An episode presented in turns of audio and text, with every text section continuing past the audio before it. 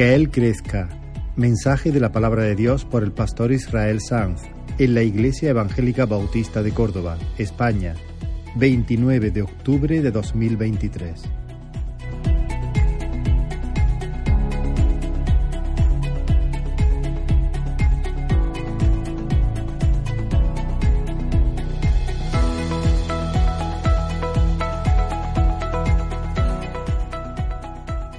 Seguimos adorando al Señor, hermanos. Ahora, al escuchar la palabra, un momento bien importante, como todos, como todos los momentos, bien importante, como todos, como todos los momentos.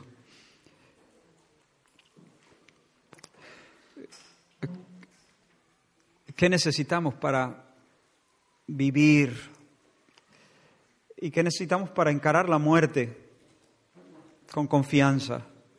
Propongo tres cosas. Una perspectiva celestial. Una perspectiva celestial. Un discernimiento claro de cuál es nuestra identidad. Y en tercer lugar, una fe sincera, vibrante, una fe real. Así que perspectiva, identidad y fe vibrante. En los últimos mensajes, estamos en medio de una serie de mensajes basados en en el Evangelio de Juan, concretamente este es el mensaje, si no llevo mal la cuenta, el mensaje 11. Eh, y en los últimos mensajes hemos estado considerando la conversación de Jesús con Nicodemo. Entre otras cosas, el Señor Jesús, con cariño, pero con firmeza, confronta a ese fariseo. Le dice básicamente, tienes que nacer de nuevo, necesitas nacer de nuevo. Y viene a decirle, mi palabra, Nicodemo, es fiel, mi palabra es digna de ser recibida por todos. ¿Por qué? Porque yo no vengo especulando, yo no vengo hablando de, con un testimonio de segunda mano, yo no vengo em, porque he escuchado un rumor, es que vengo del cielo, yo vengo del cielo, yo sé lo que se cuece en el cielo, yo entonces no soy una voz en el desierto como, eres, eh, como, como es Juan el Bautista, por ejemplo, yo soy la voz, yo soy el testigo fiel yo soy la verdad misma, pero vosotros, le dice, vosotros no recibís mi testimonio. Os negáis a creer. Preferís fiaros de vosotros mismos y entonces tratáis a Dios como si fuera un mentiroso. Y en el fondo, vuestra incredulidad se debe a que el orgullo os, os está dominando. No venís a la luz porque no queréis que se descubra vuestras fealdades queréis quedar bien, queréis quedar bien. Y como queréis quedar bien, mm, no venís, no venís, porque ante esta luz se van a poner en evidencia todos vuestros defectos. Pero si no venís, moriréis.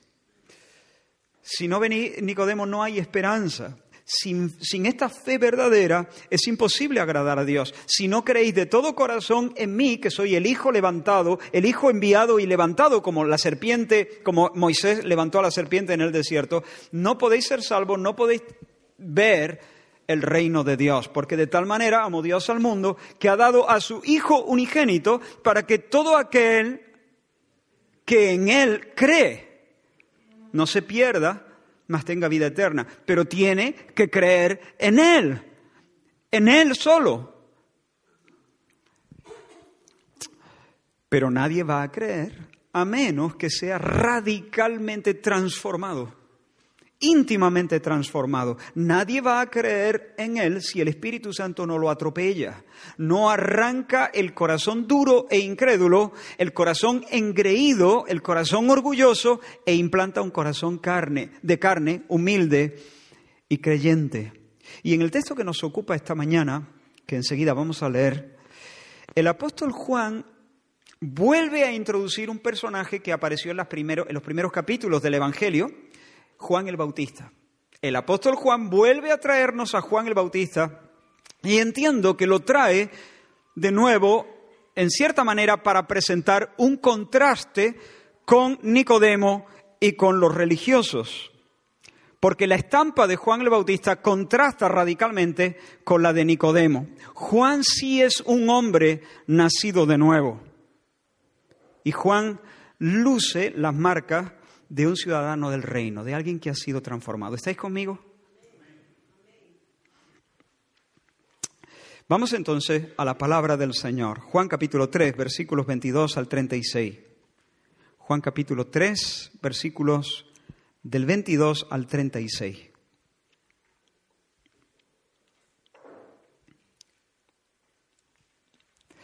Y dice la palabra, después de esto, vino Jesús con sus discípulos a la tierra de Judea y estuvo allí con ellos y bautizaba. Juan bautizaba también en Enón, junto a Salim, porque había allí muchas aguas, y venían y eran bautizados, porque Juan no había sido aún encarcelado. Entonces hubo discusión entre los discípulos de Juan y los judíos acerca de la purificación. Y vinieron a Juan y le dijeron, Rabí, mira, el que estaba contigo al otro lado del Jordán, de quien tú diste testimonio, bautiza, y todos vienen a él. Respondió Juan y dijo, no puede el hombre recibir nada si no le fuere dado del cielo. Vosotros mismos me sois testigos de que dije, yo no soy el Cristo, sino que soy enviado delante de él. El que tiene la esposa es el esposo. Mas el amigo del esposo, que está a su lado y le oye, se goza grandemente de la voz del esposo. Así pues, este mi gozo está cumplido. Es necesario que Él crezca, pero que yo mengüe. El que de arriba viene sobre todos. El que es de la tierra es terrenal y cosas terrenales habla. El que viene del cielo es sobre todos. Y lo que vio y oyó, esto testifica, y nadie recibe su testimonio. El que recibe su testimonio este atestigua que Dios es veraz. Porque el que Dios envió, las palabras de Dios habla. Pues Dios no da el Espíritu por medida. El Padre ama al Hijo y todas las cosas ha entregado en su mano. El que cree en el Hijo tiene vida eterna, pero el que rehúsa creer en el Hijo no verá la vida, sino que la ira de Dios está sobre él. Hasta ahí la lectura. Señor, ayúdanos ahora. Ayúdanos, Señor. Atrae nuestros corazones a ti. Ayúdanos, Señor. Toma dominio de nuestras mentes, de nuestros afectos. Ayúdanos, Señor, a ensanchar nuestro corazón para recibir tu palabra. Y haz milagros en esta hora, en el nombre de Jesús. Amén. Bien, tras la celebración de la Pascua, Jesús abandona Jerusalén y se queda con sus discípulos durante un tiempo en las zonas rurales, en Judea, pero en, los pueblos de alrededor. Y nos dice Juan el apóstol que se quedó, que bautizaba allí. Seguramente después del, traumático episodio de la purificación del templo, pues Jesús había ganado algo de fama, la gente había empezado a, darse cuenta que, bueno, hay algo especial definitivamente en este hombre, este es un, por lo menos un profeta que viene de parte de, de Dios. Y entonces grupos cada vez más numerosos empiezan a buscar a Jesús personas con inquietudes, con hambre espiritual, empiezan a venir a Él para que los bautice. En realidad Jesús no bautizaba, aquí dice que bautizaba, pero en el capítulo 4, unos versículos más adelante, un poquito más adelante, Juan nos dice que Jesús mismo en persona no bautizaba, sino que eran sus discípulos. Eran los discípulos los que bautizaban. En el, creo que lo dice en el versículo 3 del capítulo siguiente, el capítulo 4. Ahora Jesús entonces bautizaba en un lugar. Mucha gente estaba viniendo a, él para que sus discípulos los bautizaran. Y al mismo tiempo, no muy lejos de allí, Juan el Bautista seguía con su ministerio, seguía bautizando junto a sus seguidores. Ahora, piensa esto un momento. Hasta aquí el ministerio de Juan había sido un fenómeno de masa. Su vida estaba como dijimos en, una ocasión, marcada por lo extraordinario. Él provenía, Juan, el Bautista, de una familia prominente. Su padre Zacarías había sido sacerdote, su madre lo había concebido de, manera milagrosa después de una visita angelical. ¿Tú has recibido alguna vez una visita de, ángel, de algún ángel? pues ellos sí. Zacarías recibió la visita de un ángel en el templo mientras ministraba y después de eso quedó mudo. Y su esposa, que había sido estéril toda la vida y que además ya era una anciana, se quedó embarazada. Juan vivió desde su niñez consagrado a Dios como un nazareo.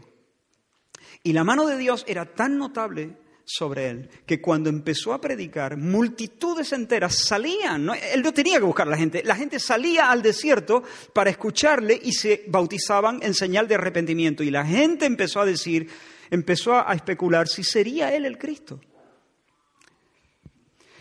La predicación de Juan había conmovido, había sacudido la nación. Pero de manera súbita en este tiempo, el número de sus seguidores menguó de repente. Juan perdió la mayoría de, la gente de su escuela dominical. Dejó de ser el favorito, dejó de ser el preferido de la gente, su nombre dejó de estar en boca de todos y Jesús comenzó a ser el centro de las miradas. Y para colmo, en este momento donde Juan está perdiendo popularidad y Jesús está ganando popularidad en este contexto, se produce un choque, una confrontación, una discusión entre los discípulos de Juan y los judíos. Algunas versiones dicen y un judío. No sabemos si fue un judío o si fueron varios judíos. Lo cierto es que se produjo una discusión y tampoco sabemos exactamente de qué iba esa discusión. No, la Biblia no dice cuál era el meollo, de qué exactamente estaban, estaban discutiendo sobre la purificación, pero poco más sabemos. Sin embargo, el relato parece sugerir que tal vez algunos estaban desprestigiando el bautismo de Juan, el ministerio de Juan. Tal vez enfrentándolo con el ministerio que estaba naciendo, el ministerio de Jesús. Quizá mientras Juan bautizaba allí con sus seguidores, se acercaron a los discípulos, algunos, o uno, se acercaron a los discípulos y le, dijeron algo como, oye, vosotros estáis engañando un poquito a la gente. Este, ya, este bautismo vuestro ya es un bautismo ya de segunda división, de segunda categoría, porque la verdadera purificación ahora pasa por el bautismo que se está practicando unos kilómetros al sur y que lo está practicando un nuevo grupo de un nazareo, de un nazareno llamado Jesús, que la bendición de Dios está allí, porque hay un montón de gente eh, viniendo a él. Así que deberíais clausurar vuestra actividad, deberíais animar a los que acuden a vuestras campañas a que vayan un poquito más al sur y se pongan bajo el ministerio de Jesús y los suyos y que escojan la mejor parte y que escojan el mejor bautismo. No sé si eso fue más o menos lo que pasó. Lo que sí sabemos es que los discípulos de Juan, después de esta, de esta discusión, regresaron a Juan un poco irritados. Parecen incluso un poquito resentidos, porque ellos sabían que Juan era un verdadero profeta de Dios, y Juan también lo sabía. Ellos sabían que lo que Juan está haciendo, lo que Juan ha estado predicando y lo que Juan ha estado practicando en el bautismo, ha sido por mandato de Dios. Juan no se ha sacado su predicación de la manga, ni el bautismo se lo ha sacado de la manga. Juan es un enviado de Dios que está haciendo lo que está haciendo en obediencia directa a un mandato de Dios. Sin embargo, parece que Jesús a unos pocos kilómetros le está haciendo la competencia a Juan. Y entonces los discípulos llegan y dicen, oye maestro, ¿qué está pasando aquí? ¿Qué está pasando aquí? El hombre, el hombre con, ni siquiera mencionan su nombre, el hombre con el que tú estuviste al otro lado del Jordán, se están refiriendo a Jesús, y de quien tú diste testimonio, está bautizando aquí al lado y la gente se está yendo detrás de él. Ya le vale. Juan, tu ministerio es de Dios, de eso no tenemos duda. Pero nos estamos quedando sin gente, se nos está yendo la gente, el ministerio nuestro está, está sufriendo merma. ¿Y qué quiere que te diga, Juan? Yo no creo que Dios se haga la competencia a sí mismo. Dios, Dios te ha puesto a hacer esto. Y, y ahora la gente se nos va de aquí, se nos va detrás de... ¿Qué está pasando aquí, Juan?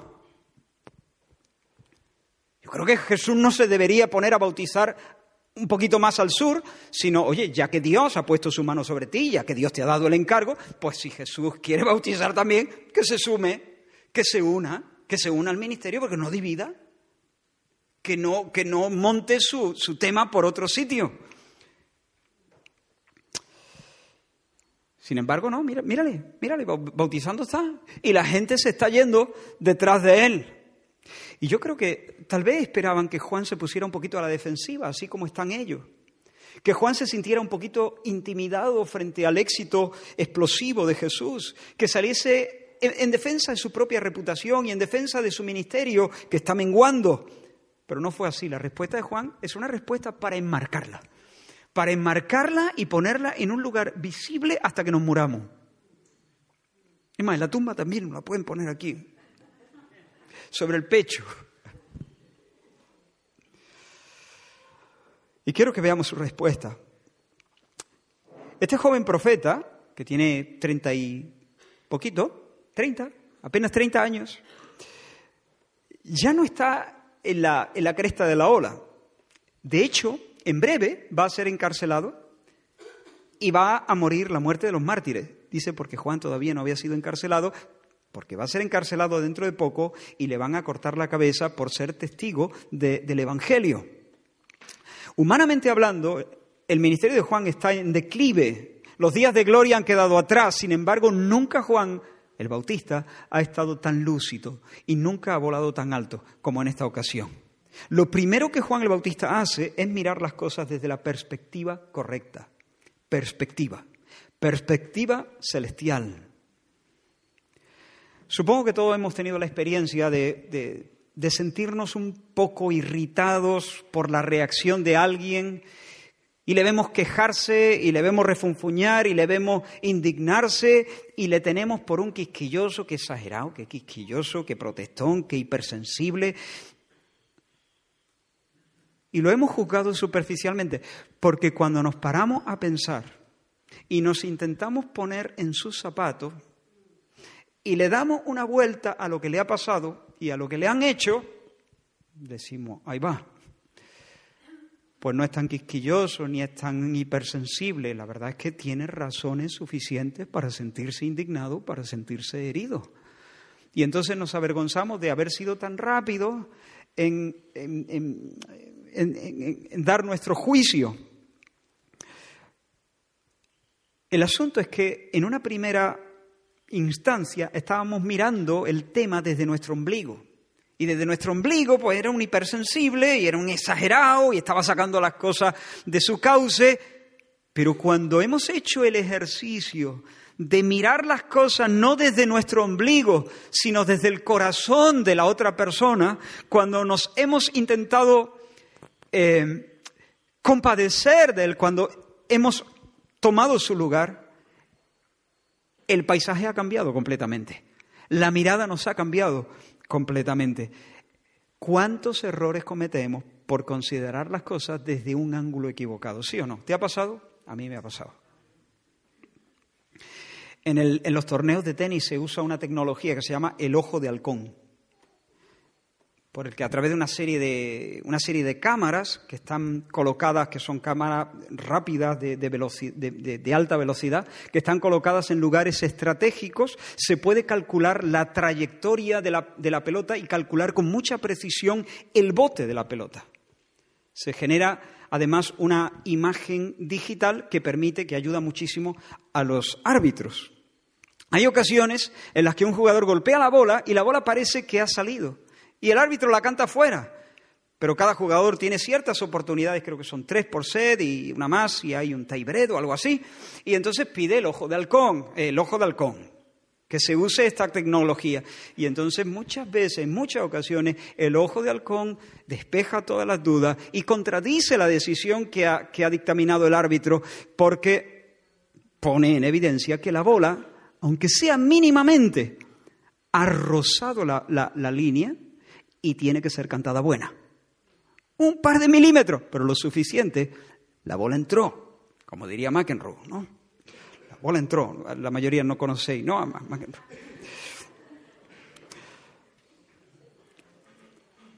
Hermano, una cosa es mirar a ras de suelo y otra cosa es tener la mirada vertical del ojo de halcón.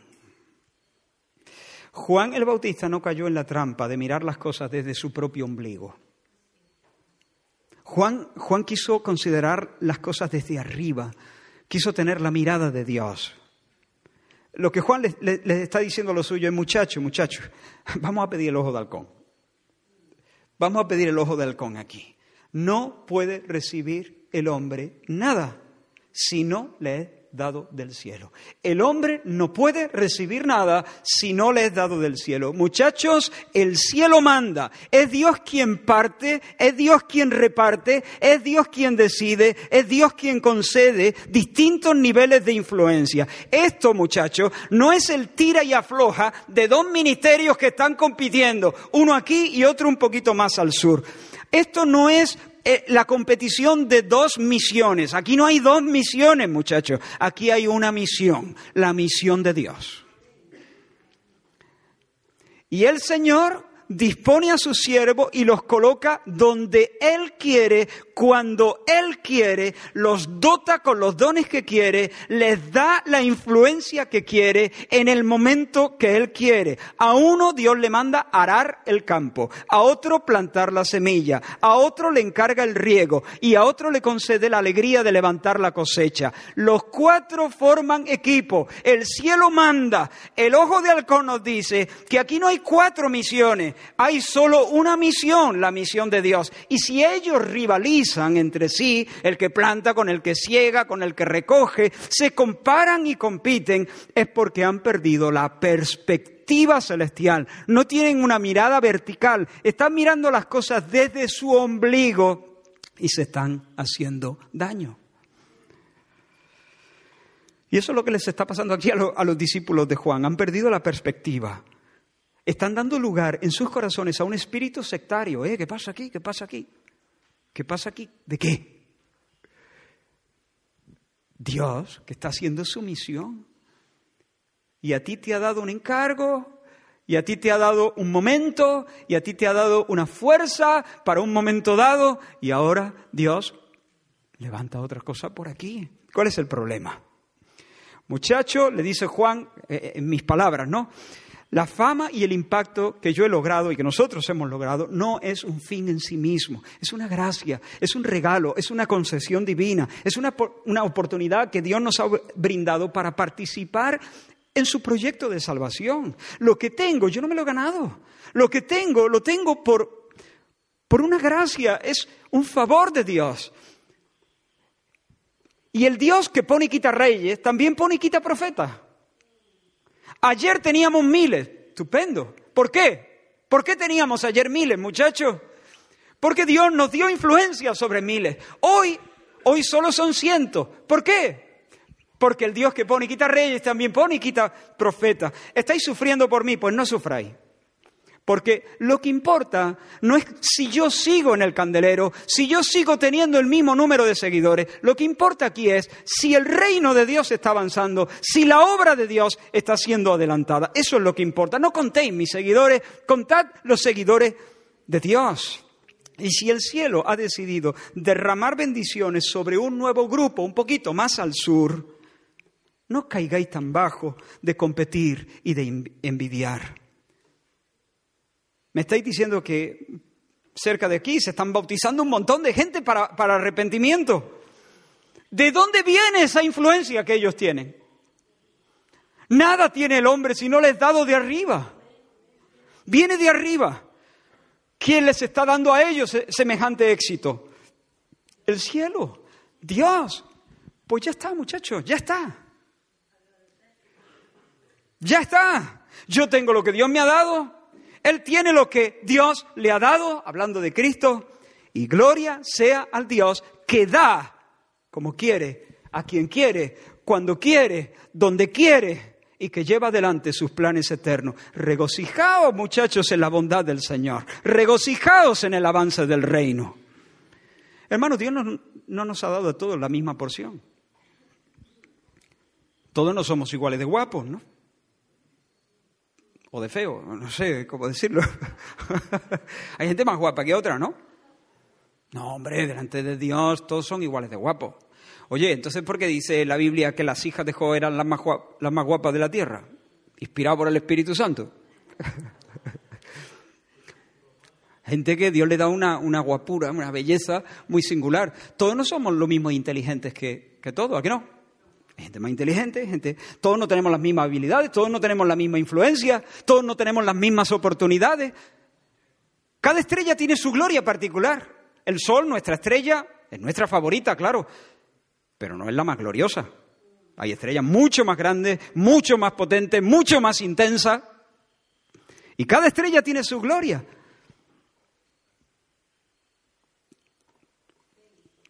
A unos Dios les da un pack de dones que es increíble, es que, no le falta ni uno. Y les da una influencia grandísima sobre, sobre un montón de, personas. A otros Dios les da dones que son menos llamativos. Dios me ha, me ha dado, por ejemplo, a mí cierta medida, cierta gracia para enseñar su palabra. Pero oye, yo no tengo el don en el mismo grado que Jonathan Edwards ni tengo la misma habilidad, ni tengo la misma influencia. No tengo la misma habilidad que Arcee Sproul, ni tengo la misma influencia que ese, que ese pastor y, erudito de las escrituras. El cielo manda. El cielo manda. Yo tengo lo que Dios me da. Él tiene lo que Dios le da. Tú tienes lo que Dios te da.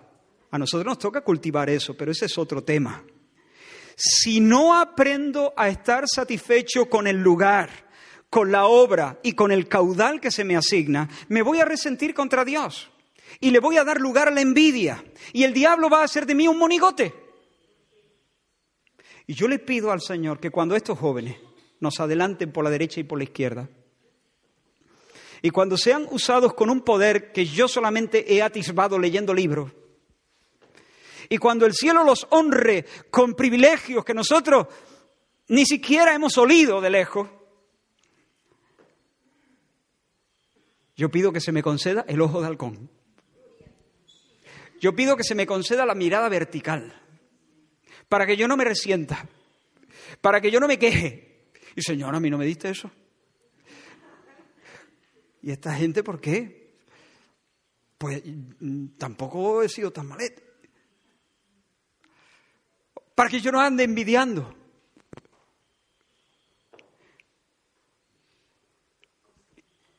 Que yo no vea mi ocaso con pena. Que cuando la medida de fuerza o de influencia o de popularidad que Dios me dé cese y me hunda, como a todos les pasa en el anonimato, yo pueda ver con claridad el despliegue de la gracia de Dios que está bendiciendo a estos jóvenes. Porque si no es así, si yo no tengo la mirada, no tengo el ojo de halcón, si no tengo la mirada vertical que viene de Dios, voy a vivir o alardeando de lo que tengo, comparándome y si salgo favorecido, alardeando, o voy a vivir quejándome. Pero Dios no quiere que vivamos ni alardeando ni quejándonos. Dios quiere que vivamos celebrando y disfrutando la bondad de Dios, la bondad de Dios manifestada en mí y la bondad de Dios manifestado en ti. Tú eres más guapo que yo, ¿vale? ¿Y qué? Yo puedo celebrar lo que Dios me da el, eh, pongamos en, la escala de guapura, un 5, normalito, del montón, que es lo que yo le digo a, mi hija, del montón, cuando me dice que guapo eres. digo, bueno, del montón, del montón. Pero hay gente que aquí está por encima de la media. Y entonces, ¿yo qué tengo que hacer? Coraje me da, que coraje me da. no, no, yo disfruto el 5, el 5, el aprobado que Dios me da, y disfruto del sobresaliente que Dios te da a ti. ¿Por qué? Porque me miro a mí y veo la bondad de Dios. Y te miro a ti y veo la bondad de Dios. Entonces tengo un banquete continuo. Tengo un banquete continuo. Tengo ciertos dones. Tengo mi pack de dones. Tú tienes el pack tuyo de dones. Vamos a poner que veo a uno que tiene más, el doble que yo. Vivo disfrutando. Porque me veo a mí y doy gracias a Dios, nada tiene el hombre si no le has dado de arriba, Señor, qué, qué generoso eres, qué, qué, qué, magnánimo, ¿no? Cómo abres tu mano y nos sacias de lo mejor. Y tú nos haces participantes, veo tu bondad, me estoy regocijando, veo a él que tiene el doble, ¿y qué veo? ¿Un rival? No, veo la gracia de Dios digo, madre mía, Señor, pero si es que, es que no para. Veo a alguien que, que, no tiene dones tan llamativos, o que tiene dones más limitados, o que no tiene, tiene los mismos dones, pero en otra medida, de, en otro grado, en otra intensidad. ¿Y qué, ¿Y qué veo? Veo que también lo que tiene, lo tiene de parte de Dios. Entonces, el corazón está contento, el corazón está celebrante siempre, el corazón ni alardea, ni refunfuña, ni vive quejándose, ni se engancha en envidias. Recuerda, el ojo de halcón, perspectiva celestial, la perspectiva celestial. Vas a encontrarte por todas partes, en tu propia familia, en, tu propia habitación. Diferencia en inteligencia, en belleza, en oportunidad, en influencia, como he dicho. El cielo manda, recuerda, nada tiene el hombre si no le es dado de arriba. Celebra, celebra la bondad de Dios. Disfruta de su bondad, disfruta de su gracia para con los hombres. Y si has estado alardeando, arrepiéntete, arrepiéntete de todo corazón, porque como dice Pablo a los Corintios, ¿qué te distingue? ¿Qué tienes que no, que no hayas recibido? ¿Qué tienes que no hayas recibido? Y sigue Pablo diciendo, y si lo recibiste, entonces, ¿por qué te gloria? ¿Por qué te jactas si, si lo has recibido? ¿Qué tienes que no hayas recibido? Nada. Es decir, todo lo has recibido, todo es gracia, todo es gracia. Bueno, pues si todo es gracia, entonces da gracia. No alardee, no nos gloriemos. Y arrepiéndete también si, si, te has, si, si has estado quejándote o envidiando o mirando con recelo Invidere, mal de ojo, invidere, un, mal, un mirar enconado hacia otro. ¿Qué hacen esos otros? Mira, montan su chiringuito un poquito más al sur. ¿Será posible que.? Nada tiene el hombre, el ojo de halcón, nada tiene el hombre si no le es dado de arriba. En segundo lugar, el bautista conoce su identidad, sabe quién es él. Y se mantiene humilde. En lugar de, de, de tener un más alto concepto de sí que el que debe tener. Juan el Bautista piensa de sí con cordura. El éxito ministerial que ha tenido hasta ahí no, no, le ha cegado, no se ha emborrachado de éxito. Y él mira a sus discípulos, lo hemos visto, lo hemos leído, y dice, muchachos, yo nunca lo he ocultado, yo siempre he sido muy sincero, yo siempre he sido muy transparente y muy franco con esto. Yo os he dicho desde el principio hasta hoy que yo no soy el Cristo. Yo soy el heraldo, punto final. Soy el heraldo. Yo no soy el Cristo. En Israel se está produciendo un amanecer glorioso, pero yo no soy el alba. Yo soy el gallo que la canta, el gallo que la anuncia. Yo soy el redoble de tambores que, que presagia, que, que da entrada al Cristo de Dios. Pero yo no soy el Cristo de Dios. Yo soy el corre, ve y dile. Yo soy el mensajero. Yo soy un heraldo. Yo soy un preparador del camino. Yo soy el telonero de todo esto. Yo siempre lo he dicho y lo sigo diciendo. Yo no soy el Cristo. ¿Queréis hacerme el favor de quitar vuestros ojos de mí? ¿Qué me decís? Que todos se van tras Él. Es que eso es lo que tiene que pasar. Así deben ser las cosas. Eso es lo que toca es necesario que, que Él crezca, pero que yo mengüe. Si es que esto está así puesto para que nosotros podamos tocar la partitura del cielo, para que la obra de Dios, para que la sinfonía de Dios suene como debe sonar, ahora toca que yo salga, que yo mengüe, que yo guarde silencio y Él aparezca y Él luzca en toda su gloria. Este movimiento es necesario para ejecutar la partitura del cielo. Él es el sol, yo soy una antorcha que brilla y alumbra, pero salido el sol ya no sirven las antorchas. Salido el sol ya no son necesarias las antorchas, se apagan. Ha llegado el alba, ya se puede callar el gallo. Ya se puede callar el gallo, ya ha amanecido, aunque hay gallo que están dislocados. ¿no? Él y solo él, muchacho, tiene que tener todo el corazón del pueblo. Hermano, en nuestra, en nuestra cultura es típico que en la boda haya un padrino. En la cultura de, de Juan, lo típico era la figura de el amigo del esposo el amigo del esposo. Y según el nuevo diccionario bíblico, el amigo del esposo era una especie de mediador que el novio enviaba a la casa de a los padres de la novia para informarse si estos estaban de acuerdo con, con la unión, con la boda. Y en caso afirmativo, entonces el amigo del novio jugaba un papel bonito, él era el encargado de finalmente traer a la novia y presentársela al novio. El momento cumbre era cuando se encontraba el novio con la novia y el novio levantaba el velo de la novia y allí, en ese momento, delante de su amigo, la piropeaba, la elogiaba, la elogiaba. El triunfo del amigo del esposo era ese momento, cuando escuchaba la voz del esposo elogiando a la novia que él le había llevado. O sea, y lo que Juan está diciendo aquí es, he triunfado. ¿Qué me estáis diciendo? ¿Que la gente se va detrás de él? Jesús es el Cristo. Jesús es el Dios hombre, Él es el esposo y el remanente de Israel es la esposa y la esposa es del esposo. La meta de todo mi ministerio es exactamente lo que me estáis diciendo, que la gente se vaya tras él, que el novio levante el velo de la novia y en presencia mía le diga qué guapa está, tú eres para mí, gracias amigo. Esa es la meta, ese es mi gozo. El gozo mío es escuchar de los labios del esposo que está feliz con el encuentro con su novia. Y en ese momento cumbre,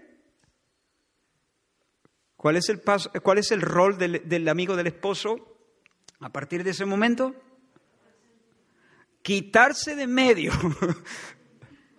Quitarse de medio. Salir de la escena de la manera más discreta. Ya está.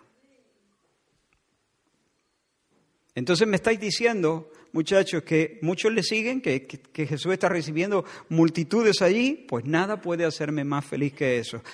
¿O es que queréis que seduzca a la novia? ¿Qué queréis? ¿Le tiren los tejos a la novia?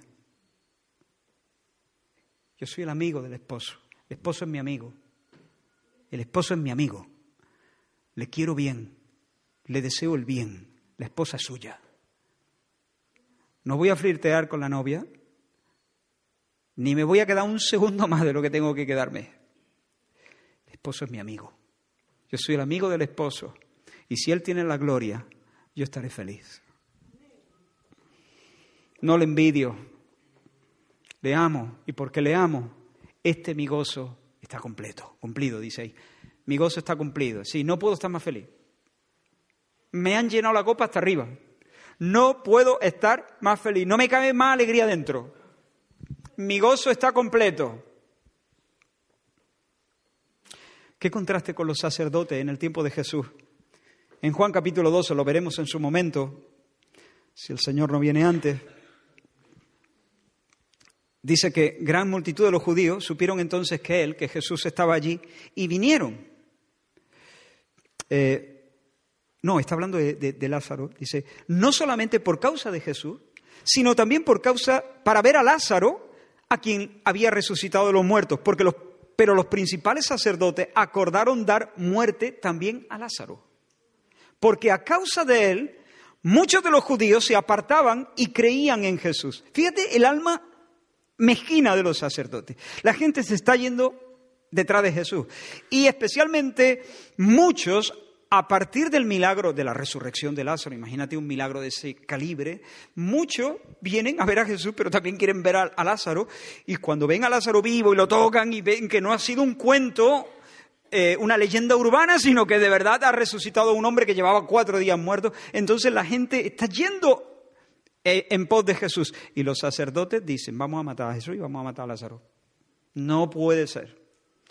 Nos quedamos sin gente y por envidia empiezan a tramar contra Jesús. ¿Qué, qué, qué diferente es Juan el Bautista, verdad? Todos se van tras él. Aleluya, amén. Ese es mi gozo. Soy el amigo del esposo. Hermano mío, cuidadito con flirtear con la novia. En este sentido, pastores, predicadores, personas que estamos al frente del ministerio tenemos que tener un especial cuidado. Un especial cuidado. Porque podemos caer en la tentación de buscar la admiración, el apego de las personas, que los corazones de las personas se, se entusiasmen, sientan cierto apego hacia nosotros. Eso es un pecado terrible, eso es flirtear con la novia. La, la, esposa es del esposo, la iglesia es de Cristo, de Cristo. Si el Señor te levanta para liderar un grupo pequeño, si el Señor te da una capacidad de aconsejar o una capacidad de enseñar la palabra, si el Señor te pone en un ministerio, si el Señor eh, a vosotros, varones, que os está pidiendo que dirijáis espiritualmente a vuestras familias, cuidadito con querer hacer un club de fans. La esposa es del esposo. Pero ahora, dicho esto, hermano, iglesia del Señor, cuidadito, tú eres la novia. Somos la novia. Cuidadito con flirtear con el amigo del esposo. Cuidadito con poner nuestro corazón y que nuestros piropos y nuestros os y nuestras as y, y nuestras expresiones de admiración vayan al amigo del esposo. Los piropos de la novia van para el esposo, para el novio, para Cristo Jesús. Os leo una cita de Juan Carlos Rail. A medida que las iglesias decaen, dice él, a medida que las iglesias decaen y entran en declive, tienen un mayor concepto de sus ministros y menor de Cristo. Cuando una iglesia decae, tienen un mayor concepto de sus ministros idolatran a los predicadores, idolatran a los pastores y tienen un concepto menor de Cristo. A medida que las iglesias se avivan y reciben vida espiritual, piensan menos en sus ministros y más en Cristo. Para una iglesia decadente, el sol se está poniendo y están saliendo las estrellas. Para una iglesia que se está avivando, las estrellas se están desvaneciendo y el sol está saliendo. El sol es Cristo. Y cuando el sol sale, las estrellas ya no se ven. En la iglesia del Señor no debe haber estrellas. Siervos del Señor Jesús. Los aplausos, los piropos, las ovaciones para el Señor Jesús. Eso no quita, quiero equilibrar esto, eso no quita que podamos honrar a los siervos del Señor. Los hijos honran a sus padres. Y, y, los hermanos se honran unos a otros, como dice la Escritura, al que honra, honra. Y las iglesias pueden honrar a los pastores y los pastores honrar a aquellos de entre sus hermanos. Nos podemos honrar mutuamente, pero eso es una cosa y otra cosa es darle el lugar que únicamente le pertenece al Señor Jesús. El corazón es del Señor Jesús. Amén. Así que la primera cosa para morir, para enfrentar la muerte con confianza, porque a nosotros a lo mejor no nos van a encarcelar como Juan y nos van a cortar la cabeza, por lo menos a la mayoría. Pero necesitamos estar también preparados. La muerte también está a la vuelta de la esquina. Necesitamos para encarar eso una perspectiva celestial, o dicho de otra manera, el ojo de halcón, y necesitamos claridad en cuanto a nuestra identidad. Yo no soy el Cristo, yo soy el amigo del esposo, yo soy el heraldo, yo soy el gallo que cacarea anunciando el alba. En tercer lugar, una fe vibrante. Y con palabras muy parecidas a las que Jesús dirigió a Nicodemo en su conversación, y por eso no me voy a detener mucho, porque los conceptos son similares a los que ya hemos estado viendo en semanas anteriores, pero con palabras muy similares a las que Jesús eh, eh, que, Jesús usó con Nicodemo, Juan ofrece a sus discípulos un testimonio contundente e inequívoco de Cristo. El que de arriba viene es sobre todo, dice. El que es de la tierra es terrenal y cosas terrenales habla. El que viene del cielo es sobre todos. Y lo que vio y oyó, esto testifica y nadie recibe su testimonio. El que recibe su testimonio atestigua que Dios es veraz. Porque el que Dios envió, las palabras de Dios, habla. Pues Dios no da el Espíritu por medida. El Padre ama al Hijo y todas las cosas ha entregado en su mano. Menudo testimonio de Cristo. En otras palabras, muchachos, yo soy el hijo de Zacarías y de Elizabeth. Yo soy de aquí, yo soy de la tierra, yo soy un simple mortal, yo soy un hijo de Adán. Y como soy de la tierra, hablo cosas de la tierra. Esto no significa que hablo cosas carnales y mundanas, no, no. Eso significa que profetizo a ras de suelo. Que, que todo mi ministerio profético, que toda mi predicación no es definitiva, que toda mi, mi, mi predicación siempre es precaria, siempre es provisional. Pero ha venido uno que no es de aquí, ha venido uno que no es, que no profetiza a ras de suelo. Ha venido uno de arriba, ha venido uno de lo alto. Y el que viene de lo alto no especula, no habla como un abogado, no habla como, ni siquiera como un perito, habla como un testigo. Habla de lo que ha visto, habla de lo que ha oído. Por lo tanto, Él es el testigo, como dijimos hace poco, el testigo de Jehová verdadero. Él es el testigo de, de las cosas que hay en el cielo. Cuando Él habla, habla con autoridad absoluta. Él es la voz definitiva. Él es la, la verdad misma. Él es la palabra. Él es el verbo.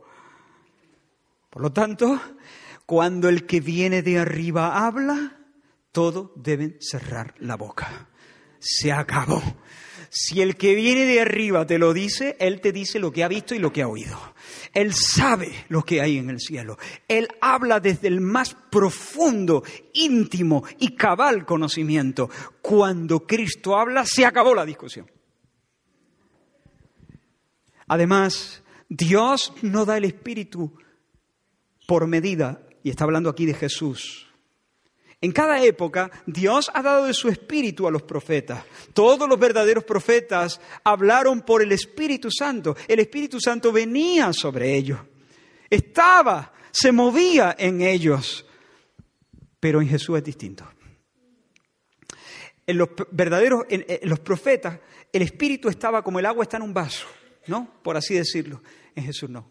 En Jesús el Espíritu no está como el agua está en un vaso. En, en Jesús el Espíritu procede de Él como el agua procede de un manantial. Eso es el manantial. El Espíritu Santo está, o sea, Él es el hombre del Espíritu. Dios no le ha dado el Espíritu al Hijo de la misma manera que lo ha dado a los profetas. El Hijo tiene la plenitud del Espíritu. Él es el hombre unción. Él es el príncipe de las siete unciones, como dijimos hace algunas semanas. El príncipe de, de las siete unciones. Él es el que sobre quien permanece el Espíritu de Jehová, Espíritu de sabiduría, de inteligencia, de consejo, de poder, de conocimiento y de temor del Señor. Él es el hombre unción. Él es el que tiene la unción total. Él es el que tiene la unción plena, definitiva. Es decir, Él no participa de Dios. Él es Dios. Como dice Pablo a los colosenses, en Él habita corporalmente toda la plenitud de la deidad. Porque Dios no le ha dado el Espíritu por medida. El Espíritu procede de Él eternamente en un movimiento amoroso del que ya hemos hablado en varias ocasiones. Jesús es aquel a quien se aplican plenamente las palabras de Isaías, el Espíritu de Jehová el Señor está sobre mí porque me ungió el Señor. Me ha enviado, me ungió y enviado. esos dos conceptos están eh, ligados. El enviado, Silo, el enviado es el ungido. El Cristo, el Mesías, me ha enviado a predicar buenas nuevas a los abatidos, vendar a los quebrantados de corazón, publicar libertad a los cautivos, apertura de la cárcel a los presos, a proclamar el año del jubileo, de la buena voluntad del Señor, a proclamar el día de venganza del Dios nuestro, a consolar a los que están de luto, a ordenar que a los afligidos de Sión se les dé gloria en lugar de ceniza. óleo, aceite, perfume de gozo en lugar de luto, manto de alegría en lugar de un espíritu angustiado, y serán llamados árboles de justicia, serán llamados huerto del Señor, plantío del Señor, para la gloria suya. A él se aplican las palabras de Isaías 42, he aquí mi siervo, yo le sostendré, mi escogido, en quien mi alma tiene contentamiento. He puesto sobre él mi espíritu él traerá justicia a las naciones. Y en tercer lugar, Juan dice, en primer lugar, dice, Él viene de arriba, habla de lo que ha visto. En segundo lugar, Él es el hombre unción. Él es el hombre del Espíritu. Dios no le ha dado a Él el Espíritu por medida. Y en tercer lugar, Él es el amado. Él es el amado, el amado del Señor. El Hijo en el que Dios se complace. Dice, el Padre ama al Hijo. Vuelvo a, leer el versículo 35. El Padre ama al Hijo y todas las cosas ha entregado en su mano. El Padre ama al Hijo. Esa declaración maravillosa, esa declaración infinita en contenido. El Padre ama al Hijo.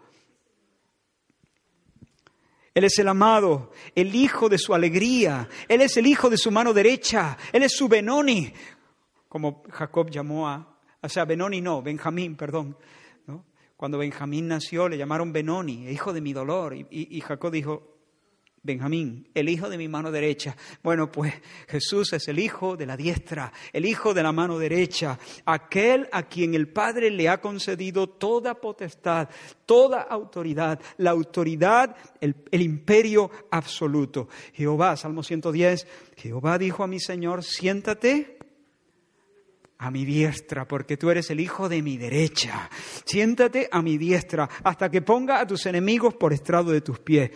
Y Jesús, justo antes de ascender a los cielos, habló a los suyos y le dijo, toda potestad me es dada en el cielo y en la tierra.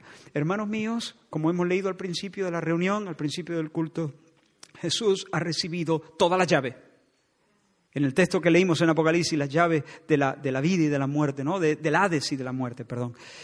Jesús ha recibido todas las llaves. A él se aplican las palabras de Isaías 22. Pondré la llave de la casa de David sobre su hombro y abrirá y nadie cerrará, cerrará y nadie abrirá. Aquí manda el hijo de la mano derecha. Aquí manda el verdadero Benjamín. Aquí manda el Cristo de Dios, el amado de Dios, el que hace las delicias del Padre. Así que muchachos, vamos a ver. En el sur hay un grupo bautizando gente, Jesús de quien yo di testimonio. Y no me cae más alegría en el pecho. Mirad las cosas, primero, estáis desenfocados. Mirad las cosas desde, desde, el ángulo correcto. Dios está orquestando, Dios está llevando adelante su proyecto. A nosotros nos ha dado una participación. Y ahora, ¿qué pasa si ahora nos toca salir de la escena y entran otras? Esta no es tu misión, ni es mi misión, ni es nuestra misión, esta es la misión de Dios. La segunda cosa yo sé quién soy y sé quién no soy. Yo no soy el Cristo, yo soy el heraldo. Yo soy el amigo del esposo. Por lo tanto, mi gozo y mi éxito es escuchar lo que acabo de escuchar, que la gente se va detrás de él. Y en tercer lugar, muchacho, es que Él es el Cristo, si es que Él es, él es el verdadero Benjamín, Él es el que viene de arriba, Él, él es, el, él es el, el, caudillo de Dios, Él es el enviado, Él es, el, él es Silo, Él es el Cristo de Dios. Él es el restaurador de los portillos. Él es el que cumple todas las profecías. Él es el que, el que Dios ama. ¿Pero qué me estáis contando? Lo digo así, pero no creo que le echara la bronca, ¿no? Pero les da el testimonio. Porque Juan el Bautista tiene una fe vibrante. Y les dice, el que cree en el Hijo tiene vida eterna. Lo mismo que Jesús le había dicho a Nicodemo. El que cree en el Hijo tiene vida eterna. El que rehúsa creer en el Hijo no verá la vida, sino que la ira de Dios está sobre él. El que se niega a creer, el que se obstina en su incredulidad. Algunas versiones dicen el que desobedece. No dice el que no cree, el que desobedece. Porque en realidad el no creer es una obstinación, es una desobediencia, es una terquedad, es un atornillarse rebelde en la incredulidad. No es que yo no creo porque yo no puedo. No, tú no crees porque tú no quieres. Porque eres rebelde, porque eres orgulloso. Esto ya lo hemos hablado, no volveré sobre esto. El que se niega a creer permanece en condenación. No es que será condenado. La condenación no es algo futuro, sino que la ira de Dios, que ya está sobre él, permanece sobre él.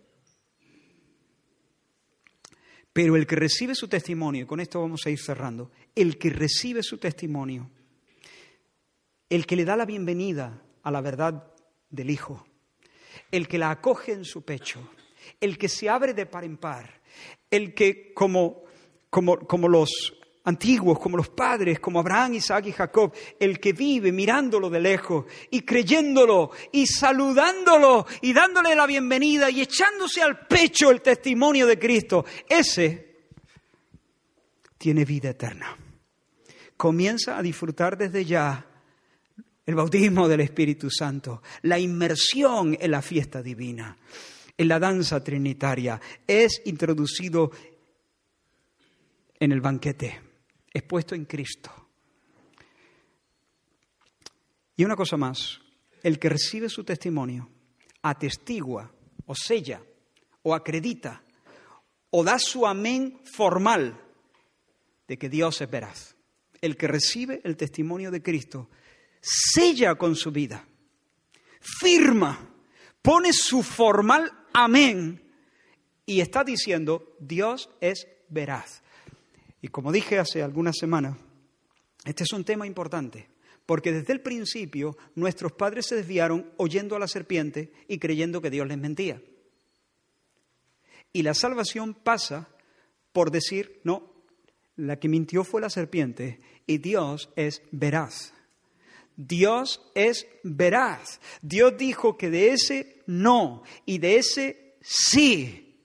La serpiente dijo, no, que de este también y creímos a la serpiente. No le dimos crédito al Señor.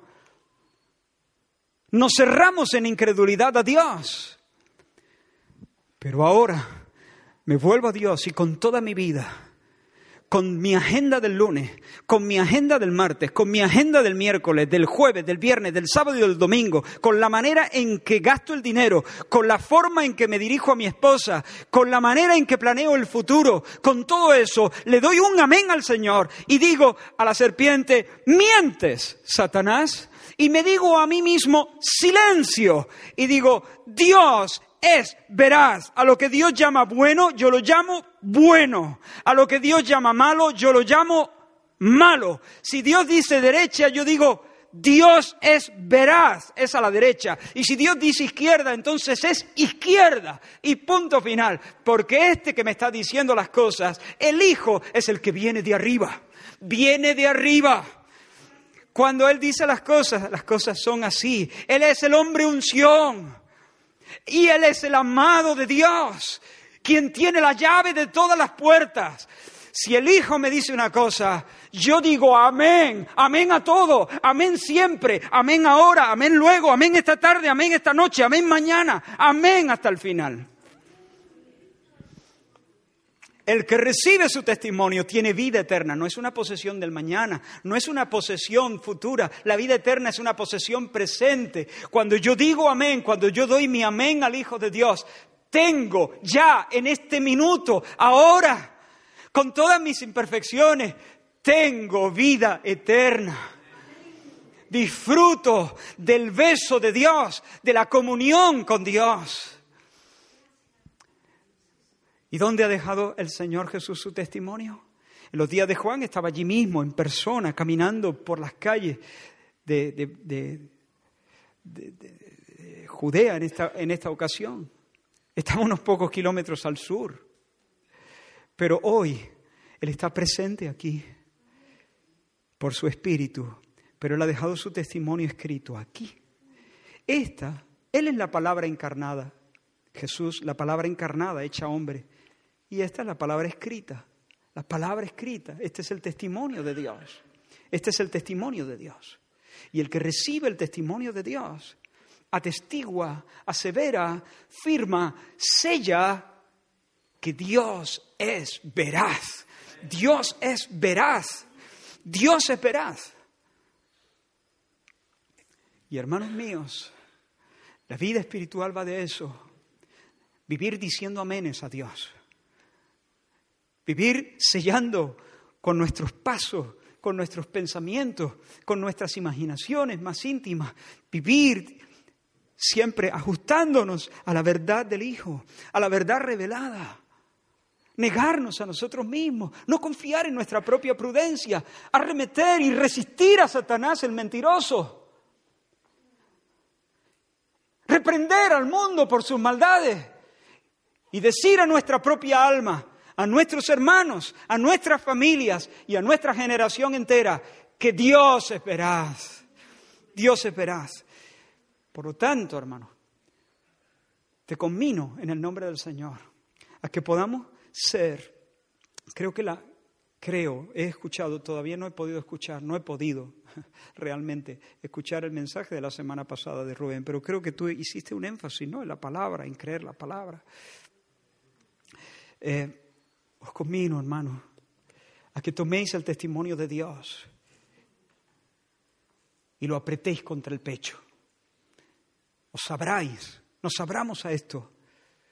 Y vivamos diciendo un amén cada vez más potente, más intenso, más decidido, más audaz al testimonio de Dios. Estas escrituras dan testimonio de, de, Cristo. Este es el legado que Cristo dejó por medio de sus, de sus apóstoles. Sellemos con nuestra vida entera esta, esta verdad divina. Abramos la escritura, especialmente en el día que temo. En el día que temo. Porque hay días que tememos, ¿verdad? Hay días difíciles, hay días muy chungos. Hay días donde todos los cimientos son removidos y, si, y habrá días. Y ninguno de nosotros sabe lo que va a pasar dentro de dos horas. Tal vez toda nuestra vida se ponga boca abajo esta misma tarde, no lo sabemos. Y vienen los temores, y vienen las mentiras, y vienen las acusaciones del, del, diablo, y vienen los fantasmas desde dentro, desde dentro a veces se levantan los propios fantasmas. Pero en el día en que temo, yo entonces recibo una promesa de Dios, una verdad de Dios, el testimonio del que viene de arriba, el testimonio del hombre unción, el testimonio del amado de Dios. Y aquí lo tengo delante de mí. Tengo el laberinto de mis temores y tengo la verdad límpida clara de Dios en el día que temo. ¿Y a dónde me voy? En el día que temo tengo aquí lo que me dice mi mente, lo que me dice el mundo, lo que me dice aquel, lo que me digo yo a mí mismo a veces y lo que me dice Dios.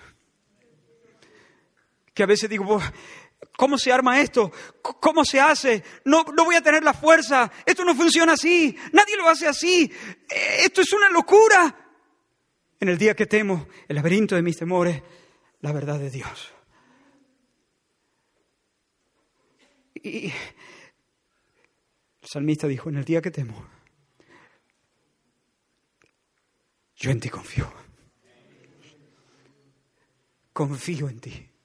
Confío en ti confío en ti, confío en ti, confío en ti. Señor, confío en ti. Señor, confío en ti, confío en ti. Amén, Señor.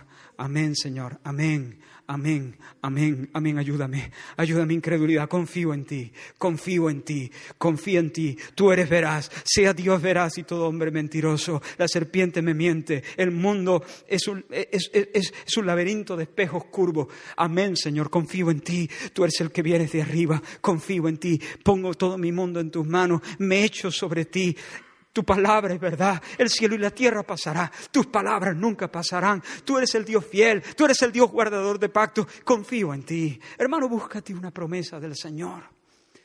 Si estás especialmente en ese día del temor, si estás especialmente en ese día donde el diablo arremete contra ti, el día malo lo llama Pablo, el día malo, en el nombre del Señor, búscate una palabra de Dios. Escucha, no, no, no te asustes si tú eres muy débil. Esa palabra puede resistir el peso de mil mundos. Échate allí, tírate de cabeza. Dios no te va a fallar. Da tu amén a eso.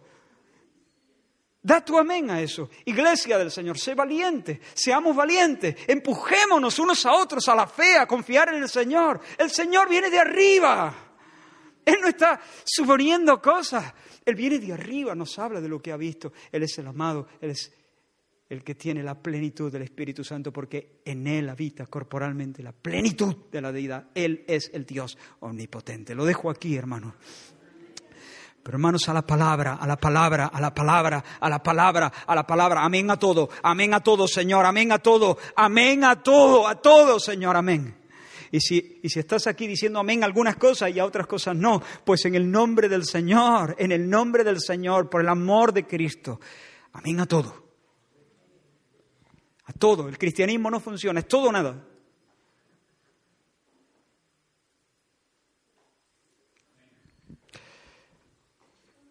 Pero cuando tú, cuando nosotros como congregación, como familias, digamos amén a todo, vamos a ver la gloria de Dios.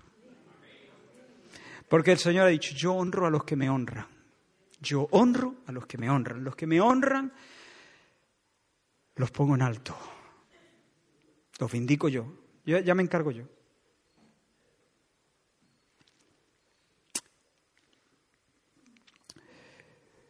Y por último, antes de dejar este lugar,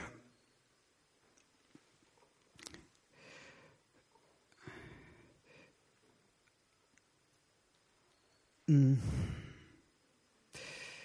fue delante de un árbol donde dijimos, Dios, creemos que tú nos mientes, la serpiente está por nosotros. Y quiero llevarte a otro árbol, el árbol de la cruz para que veas a Dios humanado y roto. Y allí te animo a creer.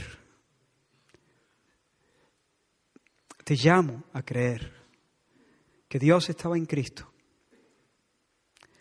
no tomándole en cuenta a los hombres sus pecados, sino reconciliando consigo mismo al mundo.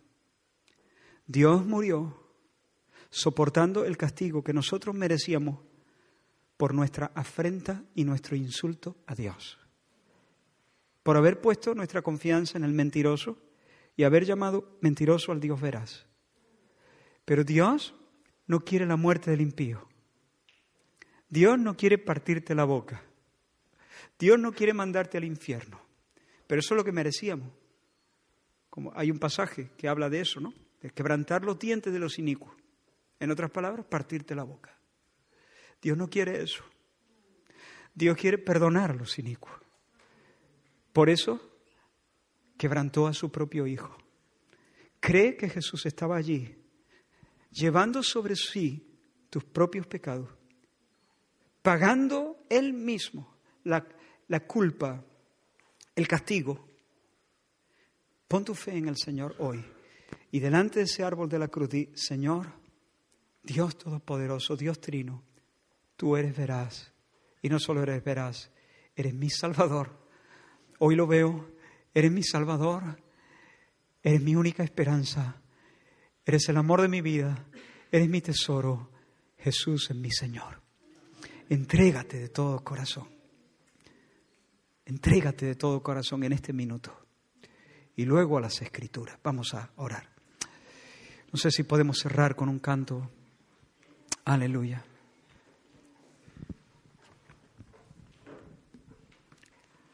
Aleluya. Gracias, Señor.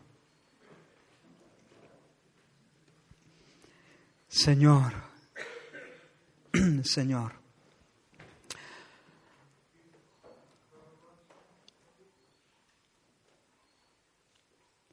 Perdona nuestra mirada miope a ras de suelo. Perdona cuando competimos, cuando nos comparamos y nos perdemos lo mejor. El despliegue de tu gracia, la exhibición de tu bondad, en nosotros mismos y en otros. Ayúdanos, Señor. Unge en esta hora nuestros ojos con colirio.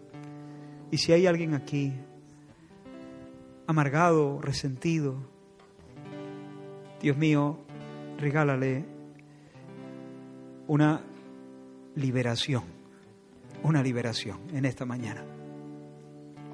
Rodéalo con cánticos de victoria. Que pueda salir de ese hoyo y regocijarse en ti. Señor, y ayúdanos, Dios mío, a entender cuál es nuestra identidad. Que nunca tengamos, pensemos de nosotros mismos con soberbia, ni queramos privilegios que son solo tuyos, Señor. Guárdanos de procurar los afectos de la esposa, porque no son para nosotros. Y guárdanos, Señor, de entregar nuestros afectos a los amigos del esposo, porque son solo para ti, Señor. Y Dios mío, danos una fe vibrante. Amén a todos, Señor. Enséñanos cómo aplicar esto a nuestras vidas particulares, a nuestras situaciones particulares. Si hay aquí alguna persona que todavía no te ha conocido verdaderamente, te rogamos especialmente por ella. Que hoy tú la visites. Que tú hoy, Señor, la atropelles, por así decirlo. Que tú arranque el corazón incrédulo y ponga un corazón de carne que aunque haya entrado a este lugar sin creer, de manera sorprendente, hasta que le sorprenda a él o a ella, pueda decir, en verdad creo, creo, algo ha pasado en mi corazón, creo, lo veo, lo entiendo, lo recibo. En el nombre de Jesús. Amén, amén.